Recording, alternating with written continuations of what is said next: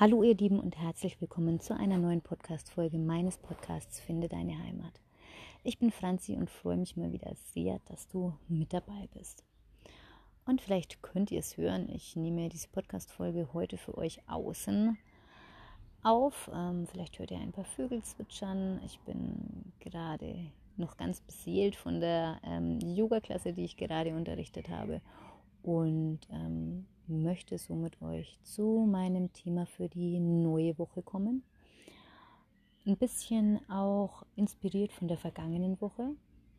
Diese Woche wird es ähm, gehen um Yin und Yang. Yin und Yang, diese scheinbaren Gegensätze, ähm, die sich aber gegenseitig bedingen und ähm, sehr stark zusammengehören und die dann dazu führen, dass wir zur Erleuchtung kommen können. Yin und Yang und das Symbol von Yin und Yang ist bestimmt jedem ein Begriff. Jeder hat es schon mal irgendwie gesehen. Manche tragen es als Kette und ähm, oder irgendwo anders ähm, und wissen teilweise gar nicht, was sie da eigentlich Wertvolles mit sich tragen, welches Statement, das sie eigentlich damit setzen. Ähm, nämlich, dass sie im Gleichgewicht sein wollen, dass sie im Gleichgewicht sind vielleicht auch. ähm, denn Yin und Yang werden ja symbolisiert als schwarz und weiß und für uns vielleicht auch wie Nacht und Tag, hell und dunkel, böse, gut. Es gibt so viele Gegensätze, die man da ähm, anführen könnte. Und dieses Gleichgewicht, und das ist mir persönlich bei meiner Arbeit und auch bei dem, was ich ähm, bisher erlebt habe, ganz wichtig, oder was ich mitbekommen habe durch viele Gespräche, einfach, dass dieses Gleichgewicht bei jeder Person ganz individuell ist, dass es ganz, ganz anders ist. Ähm, das, was für mich Gleichgewicht bedeutet, für, bedeutet für einen anderen vielleicht puren Stress, für einen anderen wäre das ähm, viel zu langweilig, das heißt, es würde viel zu sehr in die träge Phase gehen, als dass es denjenigen ins Gleichgewicht bringen könnte. Natürlich ist es auch eine Arbeit überhaupt festzustellen für sich, wo ist denn mein Gleichgewicht überhaupt? Also auch das ist manchmal die Frage, aber man muss nicht erst diese Frage beantworten, um sich in die, in die Arbeit damit zu begeben, um ins Spüren damit zu kommen, sondern oft kommt die Erkenntnis oder die Antwort auf diese Frage im Laufe der Praxis und im Laufe des Lebens und im Laufe von Erfahrungen, die wir einfach sammeln im Laufe des Lebens, um so ähm, unser Yin und unser Yang in unserem Leben auch bestimmen zu können. Und auch zu wissen, welche Gewichtung brauche ich auf der einen Seite und auf der anderen Seite. Wie viel Prozent von dem einen und wie viel Prozent von dem anderen, ganz krass gesagt, machen diesen runden Kuchen aus. Brauche ich 40 ähm, Prozent Yin und 60 Prozent Yang, um wirklich auf mein Gleichgewicht zu kommen, auf meine 100 Prozent, auf meine innere Mitte. Das Wort innere Mitte ist ja auch immer gerne was, was damit gleichgesetzt wird und ja, da hat jeder ein ganz anderes Empfinden und das ist mir auch immer ganz wichtig, gerade auch in den Yoga-Klassen. Jeder hat sein eigenes Gleichgewicht, jeder hat seinen eigenen Mittelpunkt, jeder ja, ist so wundervoll individuell. Und diese Individualität soll uns auch beim Thema Yin und Yang trotzdem für mich nicht verloren gehen, sondern ein gesundes individuelles Maß zum persönlichen Gleichgewicht, Yin und Yang als Einheit sehen. Yin und Yang brauchen sich einander das ist, glaube ich, für mich so die Essenz des Ganzen. Und wenn man ein gutes Alltagsbewusstsein hat und dann in eine spirituelle Transformation geht durch Yoga-Praxis, egal ob es Asana-Praxis oder Pranayama oder Meditation ist, kann dazu führen, zu diesem Erwachen, zu Samadhi sagt man, aber eigentlich auch zu diesem Wissen, was ist mein Gleichgewicht, wie komme ich in mein Gleichgewicht. Und bei Yin und Yang spricht man ja auch immer von ähm, Entspannung und Anspannung. Unser Yin ähm, steht für das Loslassen. Und da gibt es einen schönen Spruch vom Buddha, ähm, Loslassen, das ist der Schlüssel zum Glück. Also auch Buddha hat ähm, erkannt, du brauchst das eine und du brauchst auch das andere.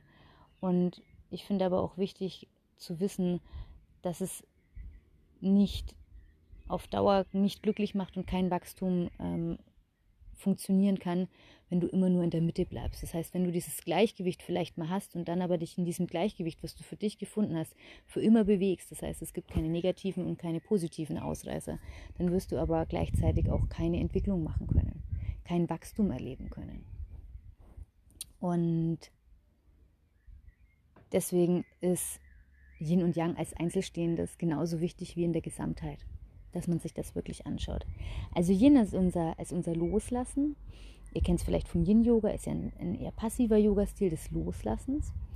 Yin steht für den Mond, aber auch für die Weiblichkeit, für das Kühle und die Erde, für die Nacht und für das Wasser und für unten. Also Yin steht für unten, wobei jetzt nicht unten schlechter ist als oben. Und rein körperlich gesehen steht Yin auch für die Gelenke und für die Knochen. Und auch, was ich auch wiederum ganz spannend finde, weil man es da oft gar nicht so sehr hinpackt. Und unser Yang, also unsere Anspannung, unsere Sonne, unser Aktives, das Männliche, das feurig Warme, der Tag und auch das Oben, steht für unsere Muskeln. Und wir befinden uns ja auch in einem Yang geprägten Yoga-Stil sehr stark in dieser in dieser muskelstärkenden, in diesem aufbauenden Yoga.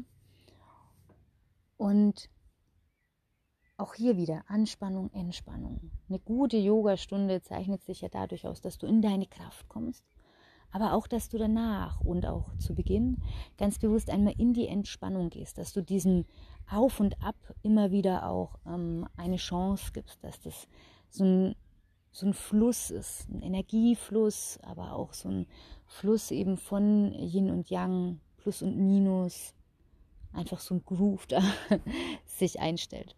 Ich hoffe, ihr könnt damit was anfangen. ja, und deswegen ist Yin und Yang ähm, für mich auch äh, sehr wichtig. Also oft ist es auch so, ähm, viele Menschen kommen äh, zu einem eher Yang geprägten Yoga-Stil, weil sie sowieso schon sehr, sehr aktiv sind. Also, oh ja, also das taugt mir gut und hier Muskelaufbau und Body in Shape und whatever. Ähm, und gerade ist es oft so, dass diese Schüler mal ganz gut in der Yin-Yoga-Klasse aufgehoben werden, weil ähm, sie sich manchmal auch schwer tun, ähm, diese Stille, die im Yin-Yoga herrscht, diese Ruhe, diese ähm, körperliche Ruhe, aber auch dieses sich mit sich beschäftigen und vielleicht ein Stück weit auch dieses Gefangensein mit sich und seinem Körper, wobei das gar nicht negativ klingen soll, sondern eben wirklich diese kompakte Einheit, die da plötzlich für Minuten in einer Position verharrt, ähm, ist für manche sehr anstrengend und sehr fordernd, ähm, bis hin auch zu beängstigend. Aber davon darf man sich gar nicht abschrecken lassen. Und ich persönlich bin jemand, ich bevorzuge fast den Yin-Yoga-Stil. Ich liebe äh, Yin-Yoga.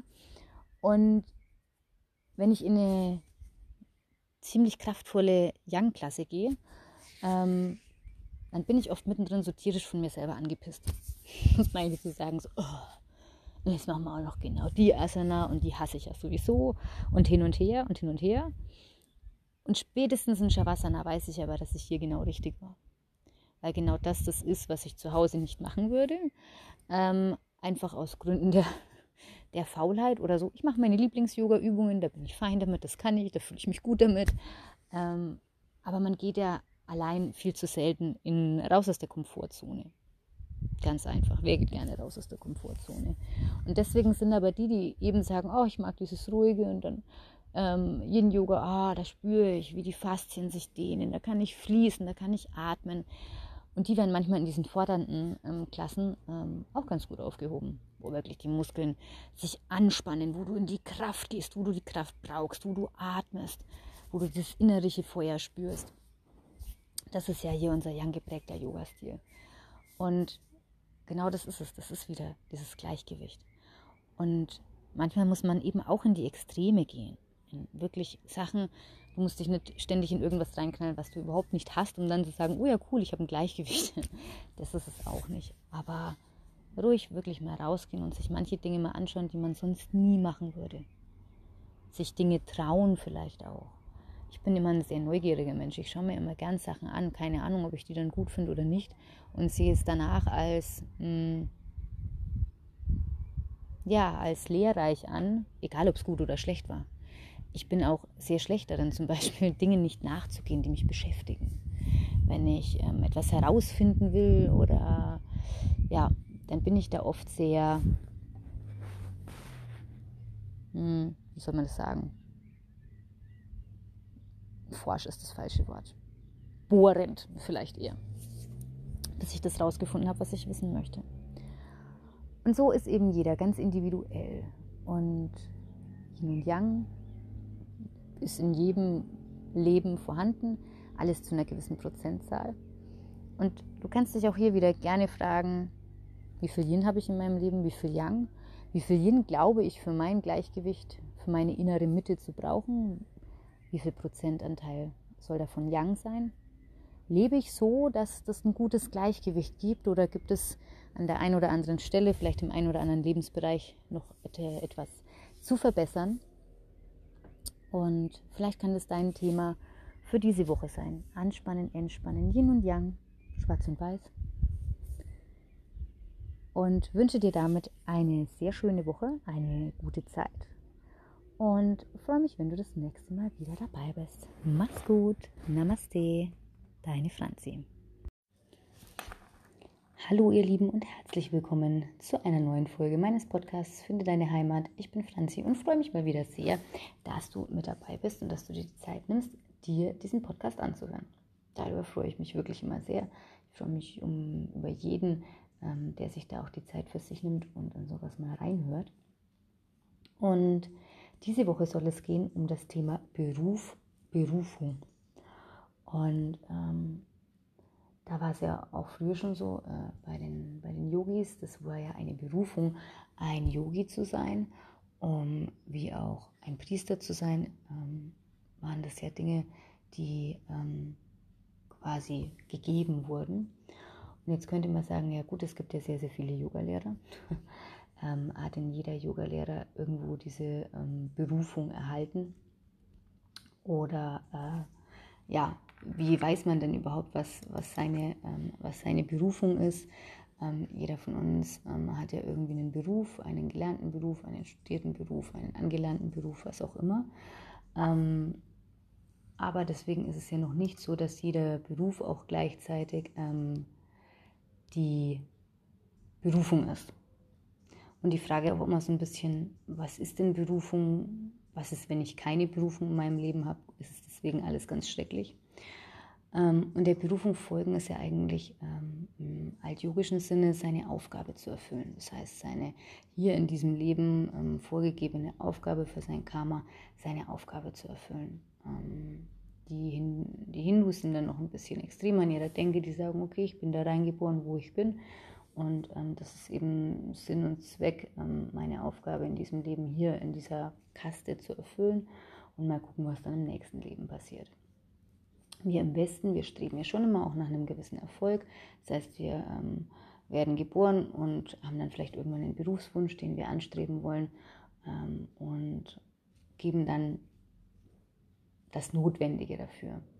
Für manche ist das eben mehr Berufung, das heißt, manche, die ähm, machen da wirklich ganz, ganz viel ähm, und setzen da all ihre Kraft ein, um ihren Weg zu gehen manch einer hat gar nicht so sehr diese Berufung, sondern hat dann irgendwann eine Tätigkeit, die einem Spaß macht und ist damit auch total fein. Hört dann aber vielleicht irgendwann von diesem Thema, oh Gott, Berufung. Ja? Ähm, denkt sich dann vielleicht, hm, derjenige oder diejenige, es gibt ja Leute, denen sieht man sofort an, dass es ihre Berufung, dass ihr Job weit mehr ist als nur ein Job zum Geld verdienen, sondern wirklich die Berufung. Und ich glaube, dass man ähm, die Berufung nicht unbedingt im Beruf finden muss, sondern jeder kann die Berufung in seinem Leben auf verschiedenste Art und Weise ähm, finden. Im Freizeitbereich, im Familienbereich. Das heißt, manche sind total fein damit, ähm, wenn sie eine Familie haben, wenn alles geordnete Bahnen geht. Ähm, manch einer hat ein tolles Hobby, was für ihn seine Berufung im Leben ist, an dem er arbeiten, basteln, feilen, was auch immer kann. Und nichts ist besser oder schlechter. Also keiner, ähm, der jetzt rausgeht und sagt, ich habe die Berufung schlechthin gefunden, ist besser als derjenige, der sagt, eigentlich habe ich gar keine große Berufung, ich habe einen Beruf und ich habe Hobbys, aber jetzt nichts, worin ich mich sehe, als die große Berufung zu haben. Aber für diejenigen, die noch nicht so ganz wissen, was ihre Berufung ist, und wie gesagt, je nachdem auch, wie hoch man dieses Thema hängt, also wie viel ähm, Wert man dem Ganzen auch zumisst, ich glaube, seine Berufung findet man, indem man immer an und mit sich arbeitet. Yoga kann hierfür auch ein Tool sein, um mit sich und an sich zu arbeiten, um sich selbst mehr zu erforschen, um sich selbst besser kennenzulernen, seinen Körper besser kennenzulernen und einschätzen zu können. Manchmal kommt es auch in wie eine Art Eingebung, wenn du dich zurückziehst und in die Stille gehst, in Meditation, in Atmung. Manchmal sind auch Lebensereignisse ähm, ausschlaggebend dafür, dass wir etwas ändern wollen, dass plötzlich eine Erkenntnis kommt, ähm, vielleicht auch eine, eine Art Richtungswechsel, was noch gehen kann und wie es vielleicht nicht weitergehen sollte. Und wo dann merke ich, dass ich denn da in dem Thema bin, was meine Berufung sein könnte, das ist natürlich eine positive Energie, die du ausstrahlst, wenn du dich mit dem Thema beschäftigst, wenn du an dieses Thema denkst, enthusiastisch bist in dem Bereich, Freude hast, auch Interesse. Das heißt wirklich auch Interesse, dich in was reinzuarbeiten, dich da weiterzubilden, nachzulesen. Natürlich auch, ähm, wenn es etwas ist, was dir leicht fällt, wo du viele Ideen hast und wo auch merkst, da ist Talent dahinter. Weil natürlich ist nicht alles immer nur Talent, sondern ähm, natürlich auch Arbeit, die dazu kommt. Und manchmal ist es aber auch wirklich so, dass wenn man so eine mh, hm, gewisse Angst hat, so eine gewisse ähm, Scheu auch, ähm, zeigt einem manchmal noch viel mehr, dass es genau der richtige Weg ist. Also wenn du dir selber manchmal dann trotzdem, das ist ganz normal, immer wieder Ängste und immer wieder auch ähm, Tiefs zu haben in dem Bereich, dir sagst, oh, ich weiß nicht, vielleicht kann ich das doch nicht. Vielleicht, was ist, wenn andere sagen, ich kann es nicht oder so. Ähm, das ist auch, ja, manchmal sogar ein positives Zeichen dafür, dass es der richtige Weg ist. Ja, also ich denke, das Wichtige ist, dass man dabei immer äh, seinem inneren Ruf folgt immer wieder reflektiert, aber auch sein Leben immer wieder anpasst. Was du ähm, mit 20 als deine Berufung ähm, vielleicht siehst, das kann mit 40 ganz anders sein. Ähm, es müssen aber auch nicht 20 Jahre dazwischen liegen, sondern manchmal sind es wirklich Ereignisse, ähm, die das Ganze nochmal verändern. Ähm, ja, Ruf, Berufung, der Ruf der Seele, der Lebenssinn Sinnsucher mit Sehnsucht. Da gibt es so viele schöne Begrifflichkeiten für das Wort Berufung. Und ich denke, bei uns ähm, wird Berufung in zwei Richtungen gesehen. Einmal ist die Berufung, glaube ich, auch immer was und der Beruf etwas, was sehr stark mit ähm, einem finanziellen, mit einem geldlichen Aspekt ähm, behaftet ist. Und auf der anderen Seite dann, wenn jemand sagt, oh, das ist meine Berufung, dann wird es immer sofort in so eine mh, hm, Mann nimmt er sich wichtig, äh, vielleicht auch so ein bisschen so eine ESO-Schiene gedrängt, in die das Ganze, glaube ich, gar nicht möchte. Also ich denke, ähm, man kann die Dinge getrennt sehen, Beruf, Berufung und alles, was das Ganze verbindet, ist die Liebe, die Liebe zu dem, was du tust, ähm, der Enthusiasmus, die Energie und wenn du etwas tust, was nicht für dich die Berufung ist, dann wird sich dieses Negative, was du da hast, auf dein ganzes Leben ausstrahlen. Und das ist etwas, was man sich wirklich immer wieder bewusst machen sollte. Du hast dieses eine Leben hier, so wie du jetzt da bist. Und wenn du es damit verschwendest, negativ zu sein, mit negativer Energie behaftet zu sein, dann gibst du da ganz viel Kapazität wirklich weg. Und es ist nicht leicht, um dann einen Schritt zu gehen und man redet sich da auch immer deutlich leichter, als dann tatsächlich äh, wirklich in Aktion zu treten. Aber ja, seine Berufung und seinen Beruf zu finden, kann auch ein lebenslanger Weg sein. Es gibt wirklich da viele, viele Möglichkeiten. Für mich die beste Möglichkeit ist wirklich immer wieder in die Ruhe zu gehen, in die Innenschau zu gehen, einfach die Augen zu schließen, zu gucken, was kommt mich weniger mit der Frage behaften, ähm, gib mir jetzt meine innere Berufung, ähm, wieso kommt die nicht, sondern einfach zu sitzen und zu gucken, was da kommt. Und manchmal sind es die kleinen Dinge, ähm, die dann irgendwann, diese kleinen Puzzleteilchen, die irgendwann ähm, ein großes Ganzes ergeben. Was da wirklich immer wieder hilfreich ist, ist für mich persönlich nach innen zu gehen, aber auch immer wieder ähm, routiniert zu sein in dem nach innen gehen oder in ähm, in der Übung.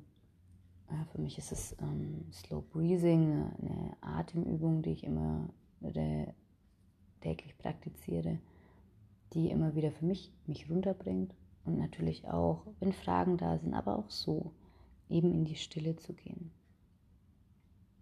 Und da zu gucken, was da kommt. Und vielleicht hast du diese Berufung schon und trotzdem, wie gesagt, kann sich diese Berufung immer wieder ändern. Ähm, wie es auch heute nicht mehr unbedingt üblich ist, immer den gleichen Beruf zu haben. Für manche ist es gut und funktioniert gut, ähm, für manche aber eben nicht. Und auch hier ist nichts besser oder schlechter. Das Leben ist ein täglicher Wandel. Ähm, die Reise des Lebens, der wir uns täglich äh, stellen, wo wir täglich mit unserem Rucksack auf diese Reise ein Stück weitergehen. Und vielleicht kannst du dich auch für dich mal fragen, was ist dein Beruf? Aber wo siehst du vielleicht auch deine Berufung oder ist das Ganze eins? Das ist eine sehr spannende Frage, mit der man sich wirklich ähm, sehr, sehr lang beschäftigen kann. In diesem Sinne wünsche ich dir eine sehr, sehr schöne Woche. Ähm, es steht eine sehr sonnige Woche hier bevor. Ähm, ich freue mich auf alle, die ich diese Woche äh, in den Kursen sehe und wünsche euch eine gute Zeit. Dahin, Namaste, eure Franzi.